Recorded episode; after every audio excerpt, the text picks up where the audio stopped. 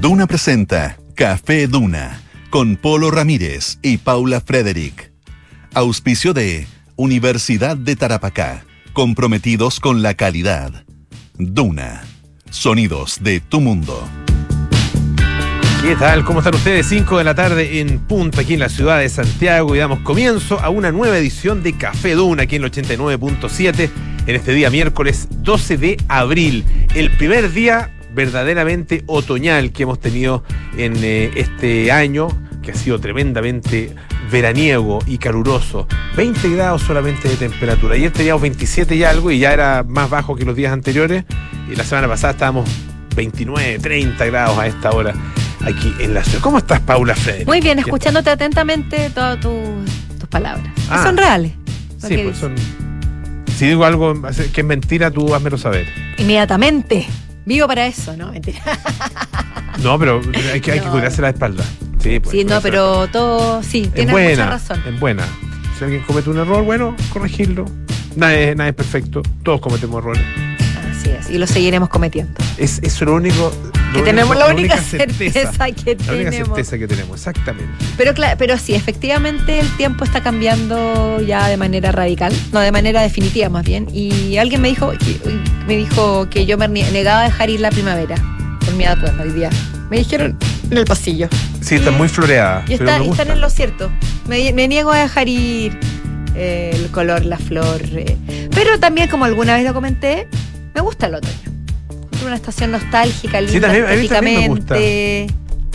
Fíjate que una vez me pasó que eh, estuve viviendo, viviendo fuera un par de meses, eh, tres meses en realidad, sí, tres meses, un lugar muy frío, muy, muy, muy, muy, muy frío, o sea, hasta 20 grados bajo cero.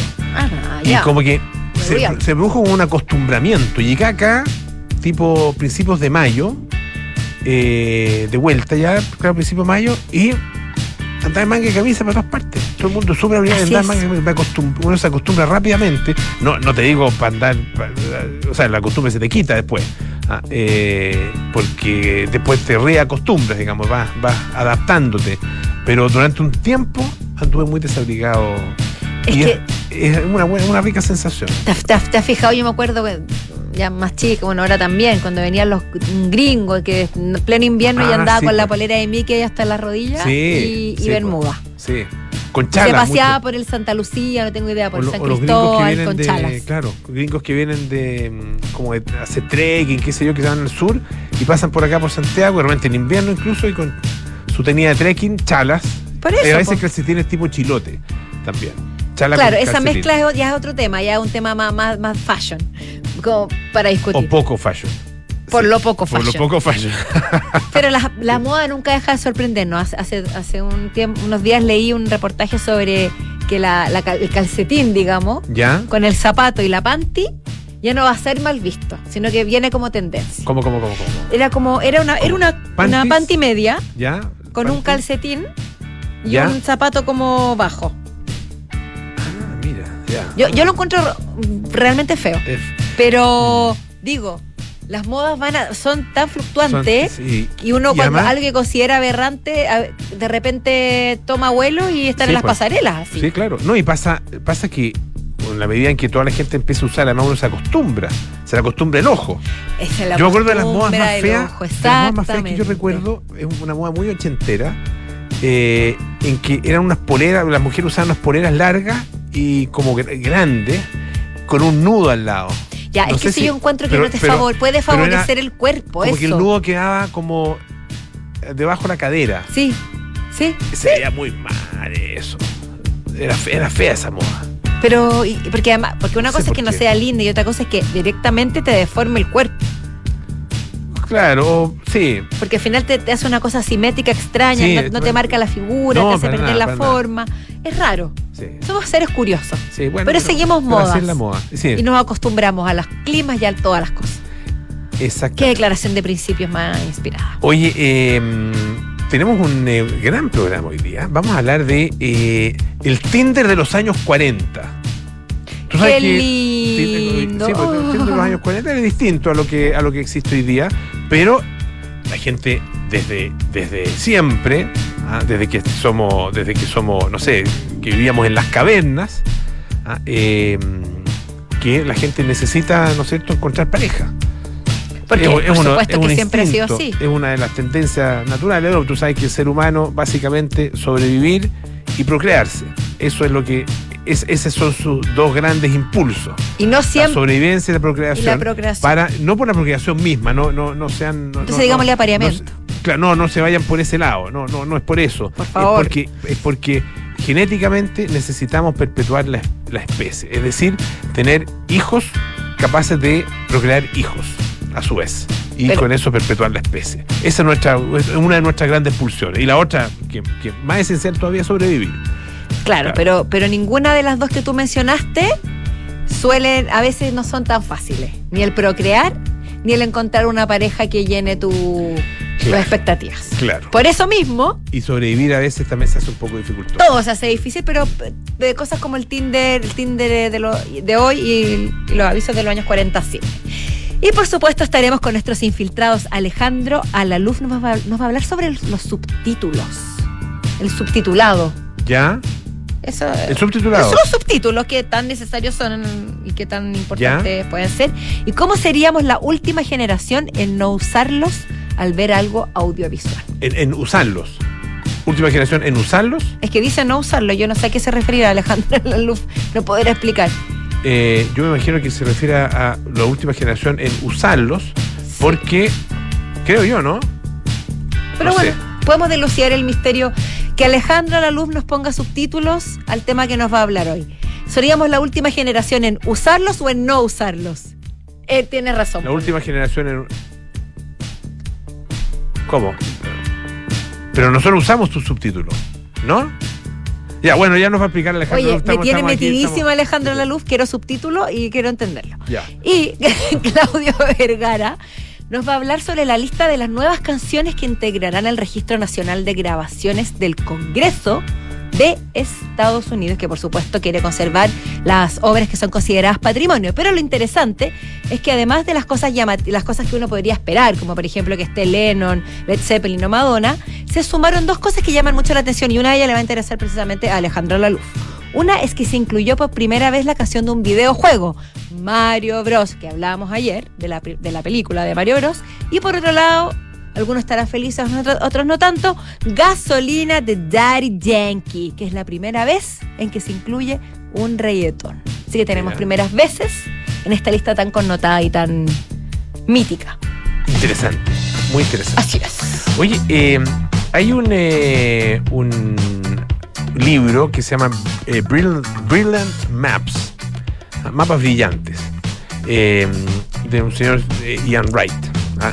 Eh, y fíjate que hay una página que está dedicada a Chile. Ah, mira. Y destaca, trae acá una, una nota bien interesante que aparece en BioBio, eh, destaca que Chile es un país muy largo. Pero utiliza la, y, y- y lo pone ahí, lo, lo- lo pone en el, en el mapa de Europa y uno puede observar ahí cómo va desde la parte más, eh, nor- eh, más al norte de Suecia hasta Marruecos. Ah, llega a Tánger prácticamente, Exacto. desde no sé qué ciudad será ahí, más al norte en Suecia, pero una, como una isla entre Suecia y Noruega, no sé exactamente, no, no, en Suecia, no, Noruega, en Noruega, claro, Eh, hasta, pero bueno, están ahí cerquita, son vecinos, hasta Marruecos, así de largo es Chile. Entonces él utiliza eh, la- el término, dice que, es, que Chile es un país ridículamente largo. Pero yo creo un país que ridículamente no una largo. connotación negativa, es como una, una- es una expresión. Es una expresión, claro, yo creo que aquí hay un, porque a, lo a lo mejor a algunas personas les molestó eh, la utilización de la palabra ridícula, ¿no es cierto? O ridículamente, pero más bien tiene que ver con que es llamativamente, que- absurdamente, exacto, no es que seamos absurdamente. ridículos, nosotros somos un poco ridículos, yo Sí. creo que hay que reconocerlo. Somos ridículos de hecho por fijarnos en cosas como esta, nosotros. Partiendo por nosotros dos. Yo te digo, ¿ridículo o ridículos? Ah, qué, qué buen gag. Qué buen gag ese, ¿viste? ese. Yo creo que era el momento de mencionarlo y hacerle un Qué homenaje a. Rodolfo. Olvidé su apellido, pero no, a él lo recuerdo. Que murió uno de los ridículos ridículos. Sí. Ah, ¿cuál era el Tempranamente en un ¿cuál era el apellido, accidente. A ver, yo te lo busco inmediatamente. Era, era excelente, sí, me acuerdo que fue muy, con los golpeó mucho a todos la muerte Rodolfo de, Bravo. de Rodolfo Bravo. Rodolfo en su momento, Tremendo, gran comediante, gran actor. gran ese, ese es del tipo de comediantes que uno ve- lo miraba y se reía. Sí. Sí, No, sí, no- era no genial. es necesario que hiciera nada, no, tenía, tenía un carisma tremendo. Bueno, el Pato Torres también. Ah, tremendo el Pato Torres. Tremendo el Pato Torres, no. Sí. Gran, gran gag, qué bueno que... ah, El gag de los físico-culturistas muy bueno. Ridículo o ridículos ¿Dijo ridículo o ridículos? o ridículos. Sí, era muy bueno. Pero bueno, no es esa la connotación, me imagino, que se le está dando a este hecho eh, geográfico, que, No, que no. uno cuando habla con europeos o con extranjeros, sí, efectivamente, uno cuando le preguntan, pero Chile, pero descríbeme, pero de qué, pero qué hay. Muchas veces con una absoluta No ignorancia. sabes no sabes lo sabes que te tengo 4.270 kilómetros de costa. Te tengo mar, te tengo hielo, te tengo campo, te tengo río, te tengo volcanes, te Desierto. tengo cordillera, tengo desierto, el Mario del mundo sin ir más lejos. Sí, y puedo seguir. Te tengo isla. Mira. No, sí tenemos O sea, y ahí te dejáis a todos peinados para atrás. Básicamente el mejor país de Chile. Eso seguramente. Absolutamente. sí. Absolutamente. Sí, así que, señores, bueno, también eh, lo ponen en otra, en otra página, en, ot- en otra imagen, eh, en que Chile aparece atravesando desde prácticamente, eh, no sé, eh, Connecticut, en Estados Unidos, en la costa este, hasta San Francisco, California. Vaya que es grande oeste. Estados Unidos Es también. grande Estados Unidos, cuatro mil y tantos Es kilómetros. de- ridículamente grande. ridículamente, obscenamente grande. Sí. Exacto. Sí, también tiene sus cositas Estados Unidos, sí. Tiene sus Oye, parquecitos. todos tiene tienen seres cositas. humanos, así que. Sí, pero yo me quedo con el paisaje. No, ah, yo, pero pensé que te No, referías feo a sus cositas. Pensé que te referías Ah, a, que también te, sus ridiculeces. Sí, es porque obvio. son seres humanos que habitan en un territorio. Y si habitan en un territorio, seres humanos van a ver ridiculeces. Sí, Corta. sí, bueno. Pero por eso yo te digo que me quedo con los paisajes. Sí, te quedas con la, te quedas con la No, no, naturaleza. No, no, no. Con nunca- algunos. Nunca tan misántropo. Unos y otros. Oye, eh, Te quería- yo te quería hacer una pregunta. házmela, házmela. ¿Tú sabes lo que es el divorcio gris? Divorcio gris. Así es, es un término que Ya. no, no sé si está acuñado por la RAE ni por... No creo. no pero creo. es un, es, un, es un modismo. Ya. Es un, se término que se está Se utilizando. está utilizando y que lo menciona Tele 13 eh, basándose en una nota de BBC News Mundo que se refiere a una tendencia que estaría en alza de personas mayores que se están divorciando. Ah, mira. a- hace alusión de manera bastante aleatoria, porque no siempre es el caso, que las personas que tienen cabellos grises o blancos son personas mayores, que claro, uno tiende a pensar eso, pero ya hemos discutido en otras oportunidades que no necesariamente tiene que ver con la edad. Pero bueno, es una manera de describirlo. Y es una tendencia que sería personas de mayores, de 50 años, dice acá, eh, que, que deciden dejar a sus parejas después de muchos años de matrimonio. Y aquí cuentan algunos casos que por ejemplo dice que, que- que cuando, cuando ya no se da la relación, deja que el viento sople y se lleve la basura de tu camino.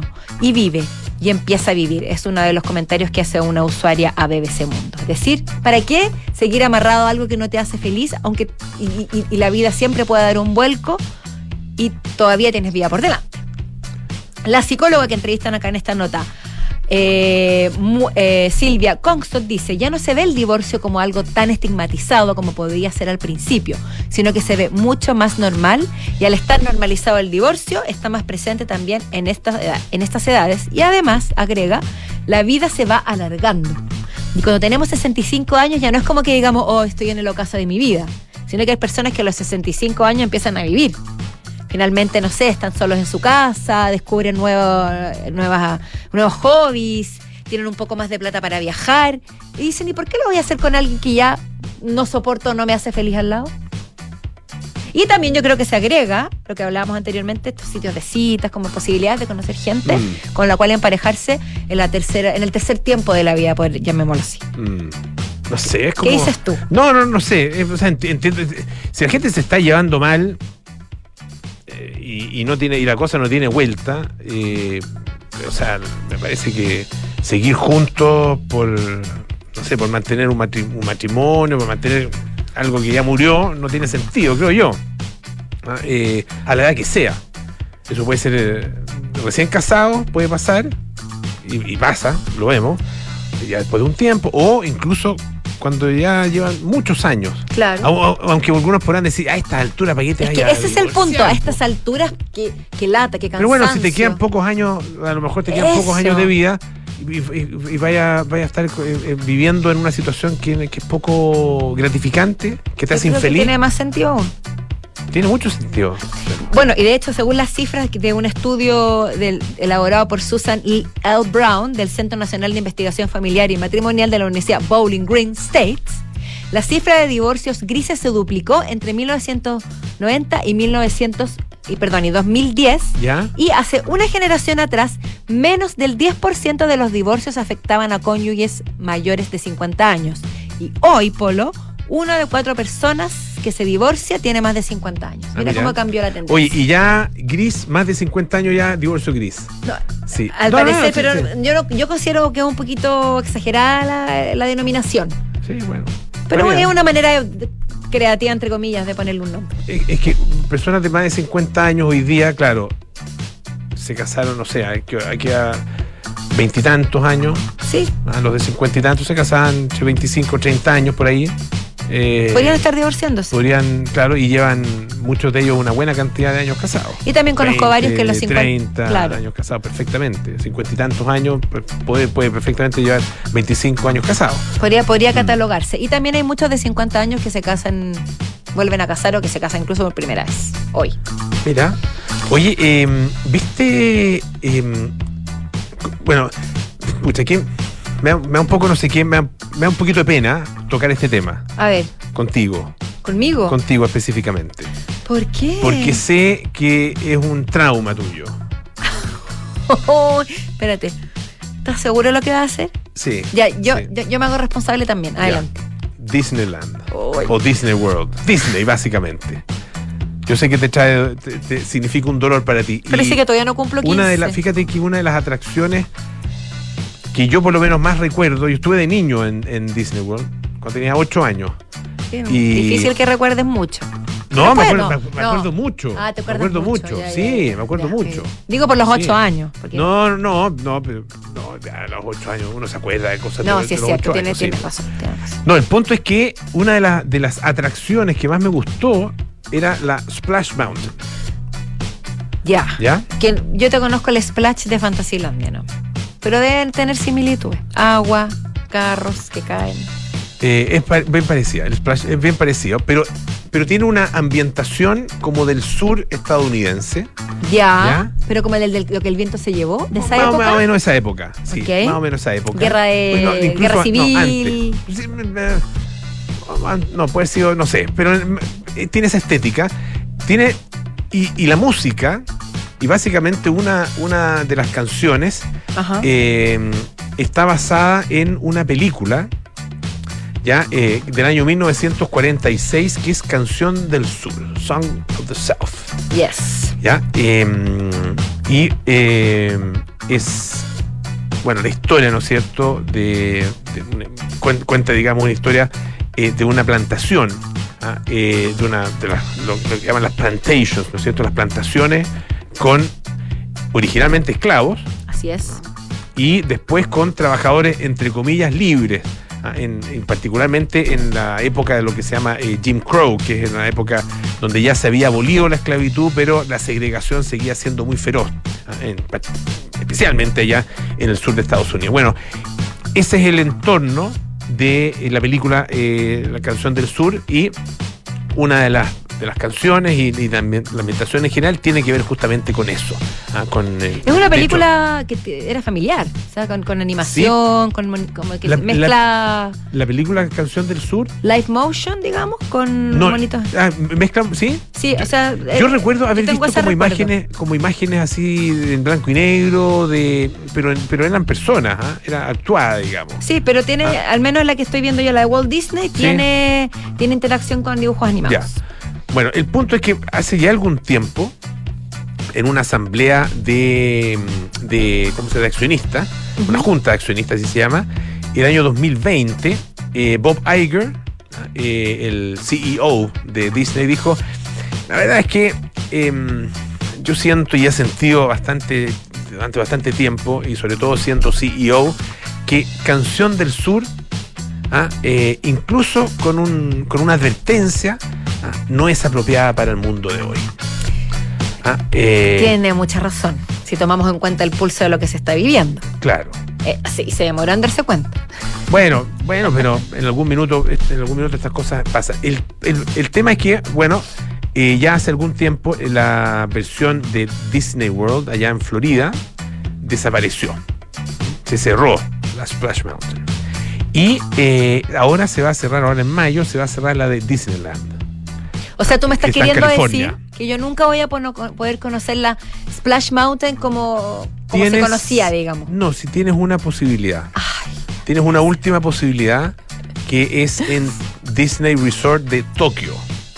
En Tokio. Las posibilidades de que yo vaya a Tokio. Uno nunca sabe. Están disminuyendo cada día más. Yo hace un mes te decía lo mismo. No, igual estaba en tu horizonte alguna no, vez. No, no como un sueño como un sueño, pero realmente salta la liebre y uno, no sé, realmente se encuentra con una sorpresa que te da la vida. Anda a saber tú. Anda a saber. Pero entonces van a pero, pero entonces van a erradicar la atracción, no, no es que la van a reambientar. No, no, no, se, se, saca. se usa parte del, se usa parte del, eh, de la construcción. Ya. ¿ah? Se va a usar para reambientarla eh, con el nombre de Tiana's Bayou Adventure. ¿Ya? Bayou obviamente se refiere a los juncos, ¿no es cierto? Ah, y, que también tiene que ver con el sur norteamericano, especialmente con, eh, con eh, la zona del Mississippi. Ah, eh, claro. O sea, van a hacer algo más políticamente o, de, o de, mm, ¿cómo se llama? ¿Dónde está Nueva Orleans? ¿Luisiana? Luisiana. Claro, Mississippi. Pero eso es, verdad, más, más Luisiana. Porque esta, porque esta, de hecho, la película Ah, esta, o sea, esta, esta aventura nueva, esta nueva aventura está basada en la película El príncipe, La princesa y el sapo. ¿Ya? Que es, un cuento clásico. Es un clásico, pero que tiene eh, una vuelta de tuerca, ¿ah? tiene un twist. ¿Ya? Eh, en una película de Disney también del año 2009. ¿Ya? Que, donde la protagonista es justamente esta jovencita A la que, bueno, aparece un sapo, ¿no es cierto?, que habla, cosa que le produce gran impresión a ella, y le dice, oye, tú, tú conoces el cuento, me tienes que dar un beso, o te pediría que me dieras un beso. Eh, entonces ella le dice, ya, pero un besito nomás. Dice, bueno, a menos que te quede gustando. Eso, te encantó esa frase. Y le dio un beso y bueno, bueno, todo esto está en el trailer. ah, ah, le da un beso. porque está ahí mandando un spoiler. brutal. pero, si el trailer tiene el, spoiler, tremendo spoiler, quiere decir que la película en realidad va por otro lado.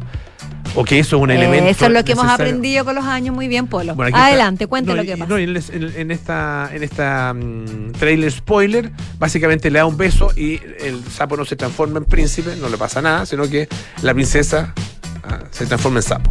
O en rana. es un poco lo que pasa en Shrek, ¿no? Fiona. Eh, Fiona. Similar. Sí, tiene algo. Tiene algo. El, la Bella y la Bestia. beso del verdadero amor. El beso del verdadero amor. Qué bonita Shrek. Shrek 1. El resto. Eh, no, Shrek 1 quedémonos Dos, como que. Ah, ya. ya el gato, aparece el gato, aparece Antonio Bandera. Ya. Hasta ahí. Pero de ahí en Pero nada supera al burro. No, nada supera al burro. Nada supera al burro. ¿Vamos a la música, Polito? Vamos a la música, ya. Este pues. es el gran David Bowie con Let's Dance.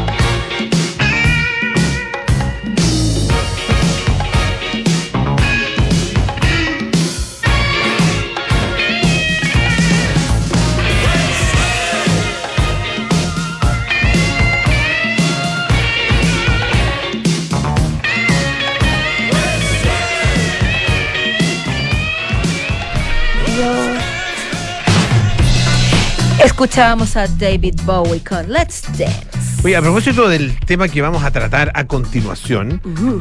tú eh, recordabas en nuestra preparación del programa la canción Escape. Que tenemos que atribuirle a su autoría intelectual, no de la canción, sino que del recuerdo a nuestra pita. Nuestra Pitu, sí. No puedo dejar de mencionar. canción de Rupert Holmes, The Piña Colada Song, así se llama. Es esto que estamos escuchando. Oye, yo, yo la verdad que nunca le había puesto atención. Yo tampoco, la solo la piña colada. Exactamente. Y yo pensaba incluso que era que como que escuchaba que era como toma tu sopita, así como Escuchaba algo en español. te traigo pasta. El chinito pecando. El pingüino Rodríguez. ¿Quieren que siga? Pingüino Rodríguez es muy buena. Bueno, oye, con mi hijo pasábamos horas escuchando esa Con Popsicle, con Popsicle, me hice un buen soufflé. Ah, ¿No te acuerdas? el- no, esa no me acuerdo. El- había un, un sitio que se llamaba guajaja.tk. Así era, guajaja.tk. Y tenía solo eso. Solo es- la- esas canciones. Ah, no, yo podría pasar todo el día. bueno, Hay una que no mismo. puedo reproducir acá. No, hay, sí, pues hay varias. Ya. Bueno, el punto es que eh, cuenta, esta, cuenta la historia de un, de un tipo que está ahí, bueno, al lado de su señora, la señora está durmiendo y está leyendo el diario y está ya un matrimonio como un, un divorcio gris, o, camino al divorcio gris, ah, como hablábamos. Mucho tiempo juntos, rutina, ah, la cosa se había vuelto muy fome, qué sé yo, y, y él ve, encuentra un aviso en el diario hay una persona que dice te gusta la piña colada, te gusta eh, que te pille la lluvia, ¿no es cierto? No, no, no, no te gusta el yoga, qué sé yo, te gusta hacer la mona a la medianoche, bla, bla, bla. Bueno, llámame. ¿ah?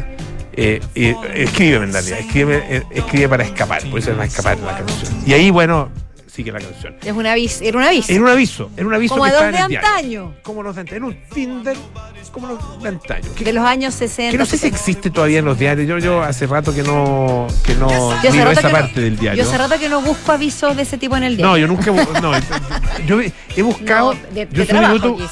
No, no, en su minuto.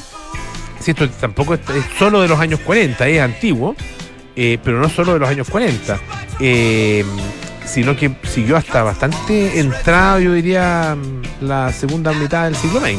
Bastante entrado la segunda mitad del siglo Sí, pues sí, lo del Tinder no está, es bastante nuevo. Pero bueno, pero, pero de- es muy interesante ver Claro, hay un- cómo, hay cómo ha cambiado los requerimientos, no me imagino de... una cuenta de TikTok que es Nostalgic los años 40. Phot- Photographers ah, y que tiene básicamente eh, eh, bueno fotografías de eh, cosas antiguas ah, nostálgicas Nostalgia. se- se- pero la verdad que el nombre de la cuenta lo dice por sí mismo pero tiene hartos avisos bien interesantes Ah, eh, toma el registro de una revista mexicana que se llama Confidencias, ah, de los años 40 justamente, y que tenía una sección, esto en el año 41 de hecho, tenía una sección que se llamaba Intercambio Espiritual.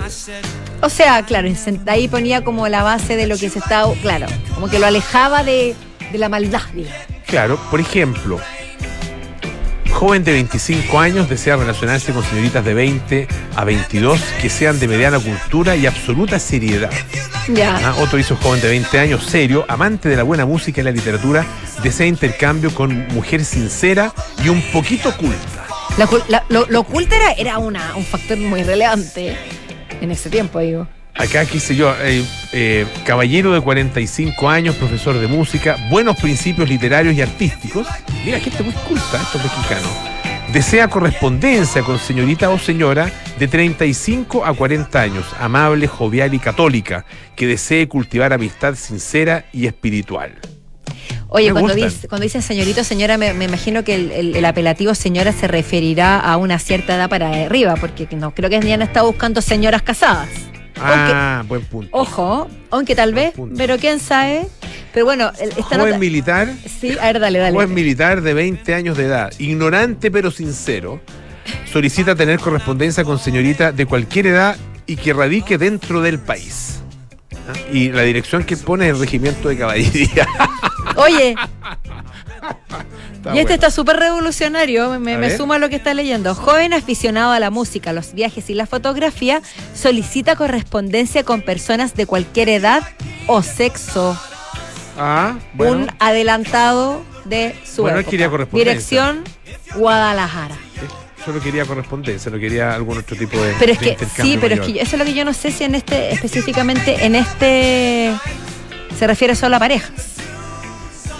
Bueno, lo que Oye, sea. yo me acuerdo haber visto en diarios de la India, eh, en inglés, por supuesto, pero diarios en otro idioma, la verdad que no era difícil. En cualquiera de los de los no De sé, la- de 30.000 la- idiomas distintos que tiene la India. dialecto, claro, son idiomas. eh, es un poco difícil. Sí, eso, eso- o, Son diale- dialectos o dialectos. Hay, hay de ambos. Hay de ambos, eso, pero, es- eso pero me- dialectos me que, pueden hablar, no sé, 5 millones de, de personas. Claro. Y, bueno, el, el punto es que me llamó mucho la atención porque estaban clasificados por casta.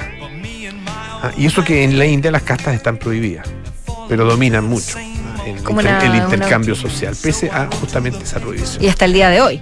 Hasta el día de hoy, no, estoy, estoy hablando de hace muy poco. Oye, eh, Universidad de Tarapacá, líder en el norte de Chile, Universidad del Estado, construyendo un futuro de calidad. La tercera y GFK presenta en la edición especial de Chile 3D 2023. Descubre todo el contenido del estudio y premiación más importante sobre marcas y estilos de vida en Chile. Encuéntrala este domingo 16 de abril junto a la tercera y en latercera.com. Oye, eh, sí, eh, antes de irnos a la pausa en Escape, bueno, tú sabes lo que pasa después. No les voy a hacer spoiler, pero escuchen con atención Sí. o lean la letra. Los invitamos a la- revisitar la canción y a tomarse una piña colada si es que puede. No sé, digo yo, para ¿Has ponerse tomado piña con ayo? Una vez to- Yo sí. ¿Sí? po. ¿Y te gusta? Y también me quedé, quedé atrapada en la, en la lluvia. Ah, Y la lo voy a seguir. Hayas hecho una buena medianoche. Eso, no Ah, dije que a iba a seguir. Vamos a la pausa y ya volvemos con nuestros infiltrados.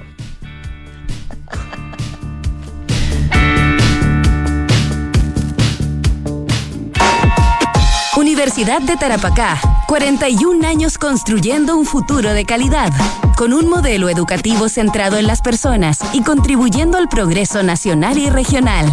Top 10 en calidad académica y productividad científica.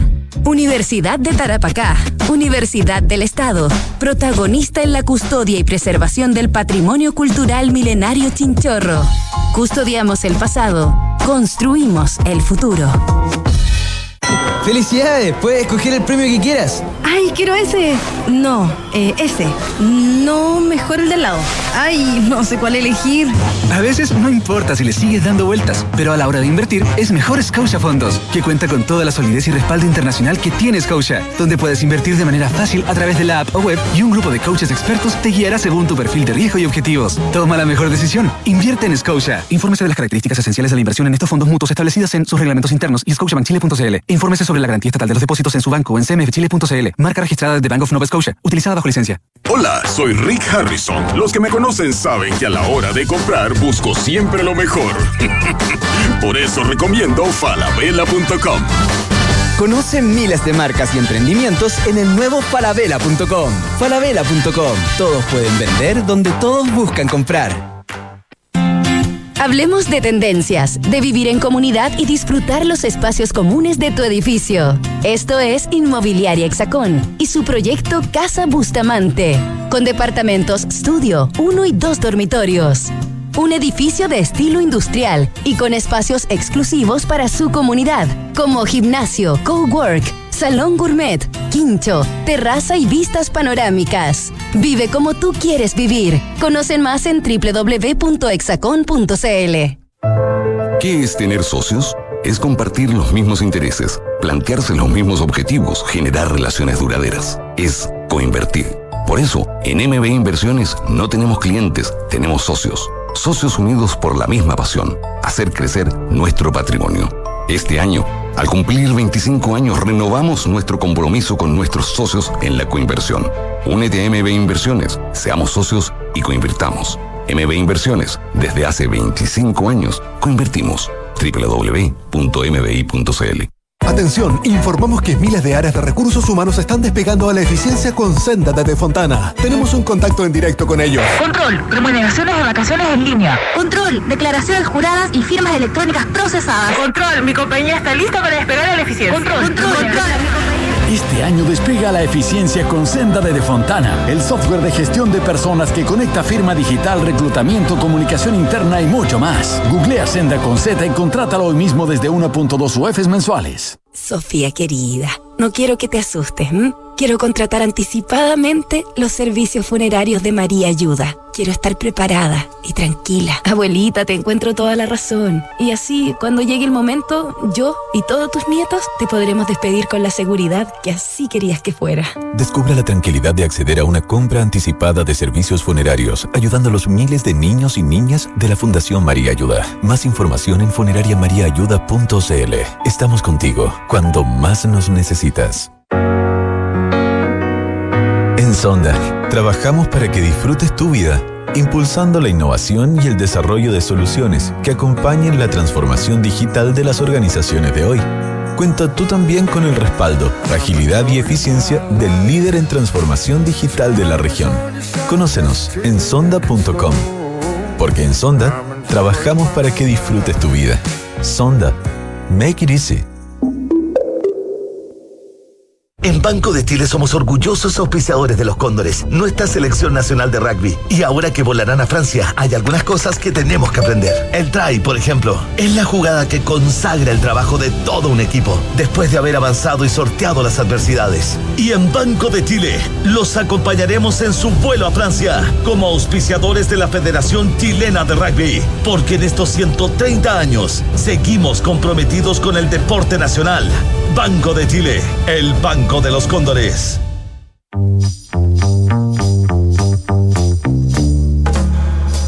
Son los infiltrados en Café Duna. Son las 5.39 de la tarde y estamos de vuelta en Café Duna en este miércoles 12 de abril con nuestros infiltrados queridísimos Claudio Vergara, Alejandro Laluf. Sean ustedes muy bienvenidos. ¿Qué tal? Muchas gracias. ¿Cómo estamos? Muy bien. Para ser mitad de semana. Sí, pero hay que ponerle bueno. Por, so good. por lo mismo, digamos. Sí. Porque mitad de semana. Yo, par- yo partiría por Claudio. Partiría por. Claudio porque yo, sobre todo por su camisa jugada hoy día. Su que- camisa Ah, que, ¿te que por lo demás combina en estos momentos con las tonalidades que lo rodean. Sí, Con- es verdad. Con los Ese- ojos de Claudio. Esa era la idea. Sí, pues. Con los combinar ojitos todo, piscina. hacer todo un pack. Sí, pues. Creo que lo logré. Muy bien que lo logré. Ojalá Sí. que la gente lo esté disfrutando también ahí a través de, de Streaming, nuestra emisión, de- del streaming. Claro, esa es la idea. No para el subir, el rating, de hecho. ¿Ah, sí? Sí. Ah, explotando, sí. Nuestro- Muy bien. Esa, esa era la idea, entonces voy a, voy a venir siempre con estas tonalidades. Dan suerte. Bueno, estamos escuchando Imagine de fondo. Eh, no vamos a hablar tanto de Imagine, ni de John Lennon, aunque lo vamos a aludir, pero vamos a hablar de lo siguiente. Hoy día se reveló las 24 nuevas canciones que entraron al Registro Nacional de Grabaciones del Congreso de Estados Unidos. ¿Qué es esto? Es una suerte de patrimonio que resguarda la Biblioteca Nacional de Estados Unidos donde se eh, resguardan y se guardan tesoros musicales futuros. Vale decir lo que eh, Estados Unidos y en particular esta entidad quiere que a futuro, cuando pasen los siglos, cuando pasen muchísimos y muchísimas décadas, las generaciones vean lo que se escuchó en nuestro siglo, en nuestra era finalmente. Son las canciones, canciones representativas de cierto periodo de la eh, humanidad. ¿Y qué es lo que ingresó eh, durante, este, esta, durante esta jornada? Canciones muy, muy emblemáticas, muy obvias, si uno quisiera decir, muy predecibles, como Imagine de John Lennon, Stairway to Heaven de Led Zeppelin, Like a Virgin de Madonna, John Denver también. Eh, canciones que uno podría decir que están dentro del canon de lo que se ha escuchado en este tiempo. eh, y de lo que finalmente eh, va a trascender en esta época. Buen Pero, tema, este me gusta. Sí, bonito tema. Sí. Ah, mira, con, West Virginia. Ca- cantando y todo, mira. Yo no sería capaz de aquello, pero bueno. Ay, Claudio. No, no sería capaz. Por favor. Solo hablaría de aquello. Tú solo mueves tu ojito. So- solo muevo los- ojito No, piscina ya, y. ya, ya con los y ojos y la piscina basta. y puedo tejer Sí, ideas, sí. nada más que eso. Ya es suficiente aporte, ojo y piscina, o sea, ojo y camisa. Ojo y camisa. Ojo, y camisa. No, la- ojo y es- piscina. es, no. que la camisa parece piscina. esa es. Si tiene, si tiene piscina, ideal, pero bueno. Claro, claro. Bueno, y hay, y hay do- y hay dos canciones, para no desviarse, hay dos canciones que llamaron la atención de por qué se quieren eh, preservar y resguardar en el Congreso Nacional de Estados Unidos. Eh, la primera es la canción central de Mario Bros. Alejandro, del videojuego. ¿eres Alejandro, yo creo que es el momento para que. Ahí estamos Ya, escuchando. Alejandro. Es una canción que, eh, nada, eh, que de alguna manera voy a leer lo que, eh, cómo se justifica su ingreso al, al Registro Nacional de Grabaciones en Estados Unidos, que es que ayudó a establecer el estatus legendario del juego y demostró que el chip de sonido de cinco canales de Nintendo era capaz de una gran complejidad musical y creativa. O sea, le dio un valor artístico a esta melodía, pero también le dio un valor eh, creativo en términos de realzar lo que era toda la estética del videojuego. Y me parece que eso es clave en poder eh, tener una cierta condición histórica de esta cancioncilla, en el sentido de que uno cuando piensa en el videojuego piensa automáticamente en esta canción, o sea, es parte intrínseca de aquello, es todo, es un todo finalmente, y esta canción me parece que queda en la memoria colectiva por eso y se asocia directamente a eso, y, y saltar de un videojuego a la memoria colectiva con una canción me parece también súper meritorio, ¿no? Yo en esta Por parte siempre perdía. Tum, tum. Lo que pasa es que esta Sí, música sí, no era necesariamente una parte específica del juego. Este era Pero el sí. main theme. Es como el tema main principal de Mario había sí, una de parte su que juego. Ground, Theme se- Lo que se pasa es que, la claro, y de ahí se desprenden montones de secuencias, ¿no es cierto? Que son parte de distintos momentos de- de- del juego. Pero este es como el tema principal, el que la gente más asocia con la presentación de los juegos de Mario.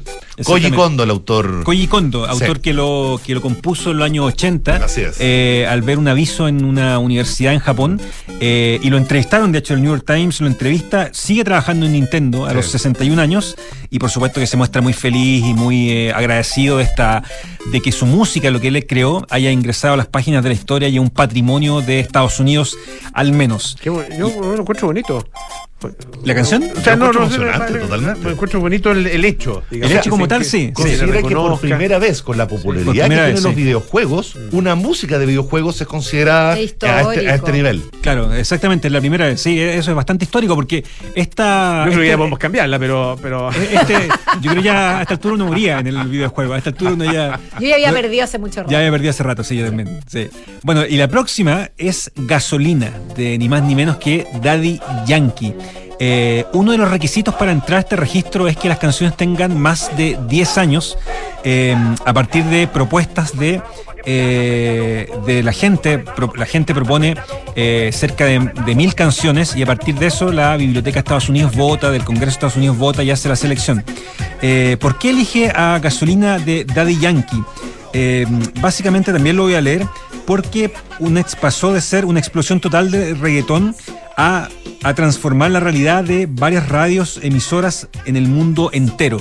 Básicamente lo que quiere decir a partir de esto, eh, este registro, es que Gasolina transformó nuestra manera, aunque suena exagerado, de acercarnos a la música. O sea, hoy por hoy, gran parte de la música que consumimos eh, suena parecido a lo que era gasolina de Yankee. Suena eh, retumbando, suena con beat fuerte, suena bailable, suena con ese sabor típico del reggaetón, el pop que se hace hoy, el trap que se hace hoy, la música tan eh, distinta como la de Bad Bunny, por ejemplo, o la de artistas como Miley Cyrus, etcétera, suenan bajo esa, ese código y esa dinámica que impuso a Yankee. Por tanto, es una forma de eh, revolucionar la música y nos habitúa a un sonido que hoy por hoy es súper habitual y de alguna manera le da una condición cultural al reggaetón, lo que eh, siempre ha estado un poco en discusión, siempre al reggaetón se le discute de qué tanta contribución puede tener, le da una condición de un aporte cultural no solamente desde el punto de vista rítmico y artístico, sino que también desde el punto de vista social, como finalmente a partir del reggaetón hoy lo que más escuchamos es música eh, en español Urbana. finalmente,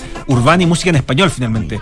Eh, pocas veces un grupo eh, humano logra establecer o hacer una revolución tan grande, quizás pasó con los jóvenes en los años 60, con Elvis Presley, con los Beatles, pero no es eh, desmesurado decir que está pasando ahora con los latinos a partir del ejemplo de Yankee y con Bad Bunny, con Rosalía, con tipos que han hecho que hoy lo más escuchado en el mundo sea música hablada en nuestro idioma. Y eso, la piedra fundacional sin duda que es Gasolina con Daddy Yankee, por eso va a quedar para las postrimerías de la humanidad. Me Gasolina. convenciste. Para ¿Sí? siempre. Quiero que esté. Para siempre. para siglos siempre. y siglos, nuestros nietos y bisnietos van a decir, escuchaban gasolina ellos. Van a decir, Sí. sube mano para que me los motores. No, Ahora, perdón, eh, lo eh, que eh, hice, en nunca términos, digamos, de almacenamiento, eh, en esta selección de años anteriores me imagino que también hay música hip hop, música soul, Hay de todo, hip hop, música jazz, música gitana, música mariachi. También te Viví la vida loca, por ejemplo, Ah, Ricky mira. Martin. El año pasado también eh, eh, premiando a la música latina en el contexto universal. Sí. Excelente, muchas Gracias, gracias, Claudio. Claudio. Don Alejandro.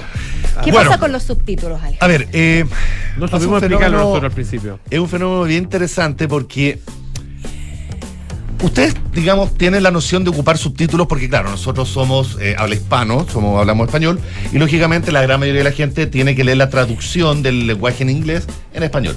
Pero en general, en términos de lo que es el idioma original americano o, o inglés, Estados Unidos, Inglaterra o cualquier país de habla hispana, no se ocupan los subtítulos.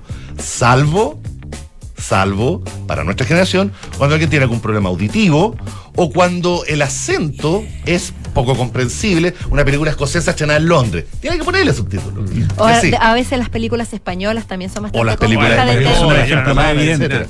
sí, Entonces, en definitiva, hay todo un tema respecto a que cuando nosotros, nuestras generaciones, cuando ocupábamos los subtítulos era por un tema de ayuda visual para entender mejor lo que estábamos viendo.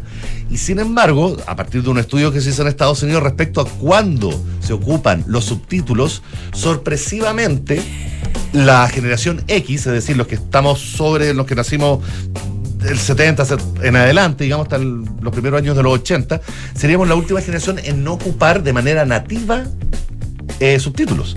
Porque todas las próximas generaciones, los millennials, para qué decir lo- los centennials, ocupan subtítulos por múltiples motivos que tienen que ver con ese multitasking que tienen arraigado. Cuando nosotros nos quejamos de que los cabros no están poniendo atención a lo que están haciendo, ellos sí están poniendo atención. Lo que, lo que pasa es que lo hacen de una manera distinta. Nosotros fuimos educados a que si veíamos televisión o escuchábamos a alguien, teníamos que prestarle atención. Los cabros ahora, como nacen con el chip del multitasking, pueden estar revisando TikTok y escuchando algo en el televisor, eh, o una canción, o algo, o cualquier otra cosa. Pueden estar haciendo más de dos cosas a la vez. Pueden caminar y mascar chicle. Y el tema de los subtítulos tiene que ver justamente con eso.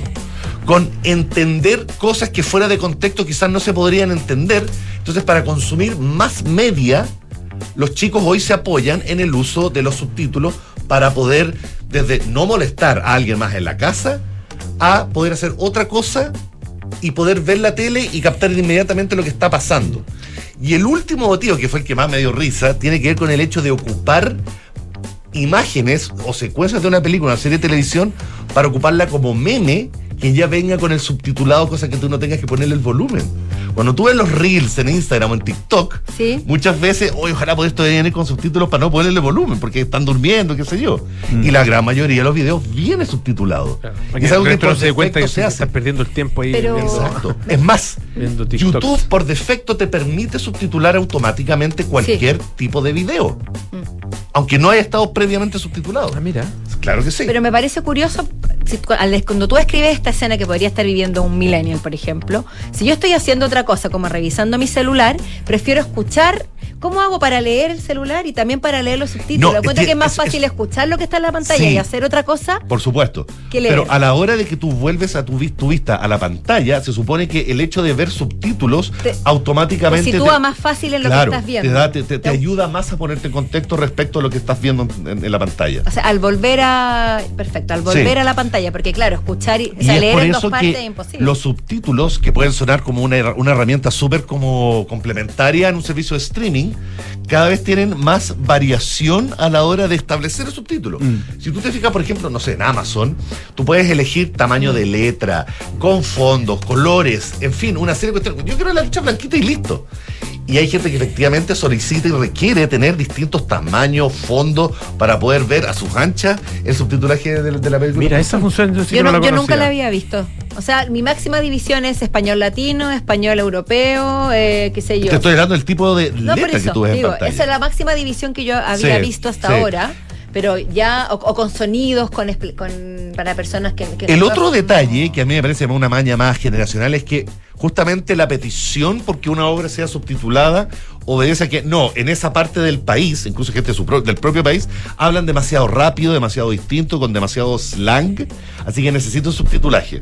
Algo más neutral en el fondo. No, ni siquiera. Poder entender lo que se habla en Pero esa quiero un región. subtitulaje en, en el, en el Ah, dialecto de mi no, región. Por supuesto. O sea, después en Italia, que van? Los napoletanos van a pedir que cuando está- son, es de Milán la película esté con subtítulos en claro. napoletano. Un poco eso. Es un poco la queja que sucede en literatura cuando uno lee una traducción española.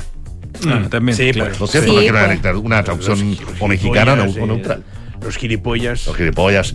Nos vamos a caballo. de, un, de un tipo- describían cómo caminaba un tipo y decía un bamboleo de chulo puto. Las cosas que retiene este polo. Sí, nos vamos acuerdo marcha. en el libro, ¿no? Bamboleo chulo puto. Nos vamos a marcha. Así que me, me- me llama mucho la atención, primero, que se haga esta distinción respecto a que generacionalmente las nuevas generaciones son más demandantes del subtitulaje y lo otro, la popularidad que tiene el subtitulaje en los servicios de streaming. Increíble, sí. Tremendo. Pues, ¿Cómo, cómo será generacional que ni yo ni el polo fuimos capaces de entender y compartir lo que era? Por porque eso, tenemos porque tan el subtitulaje uno lo tan- da por sentado. Tan sentado que no reflexionamos más allá, pero al parecer las generaciones más jóvenes Ahora, en términos de sí lo reflexionan. consumo hoy de contenidos, ¿tú cómo ves una película en inglés? ¿Doblada, doblada o con subtítulo en español? No, subtítulo en absolutamente. inglés? Jamás doblada. Muy Sí, bien. Siempre con subtítulos. ¿En inglés o en español? Sanita, sanita, nunca doblada. Yo- Sí. ¿Lo dije yo? Pero es que tú nunca doblás, po. Jamás Nunca doblás. doblada, siempre con subtítulos. Ah, Idioma ah, original. Polo, por Dios, compórtate. Oye, es que nos tenemos que ir. Gobiernate. Gobiernate. Don Alejandro, claro, muchísimas gracias. No, por favor. Que muy bien. Y así, muy finamente. Nos retiramos. Mañana volvemos a encontrarnos a las 5 de la tarde, que el 89.7 Café Duna. Ahora siga nuestra sintonía con Enrique Quique Llavar y luego Polo Ramírez, aire fresco. Hasta mañana. Chao, chao.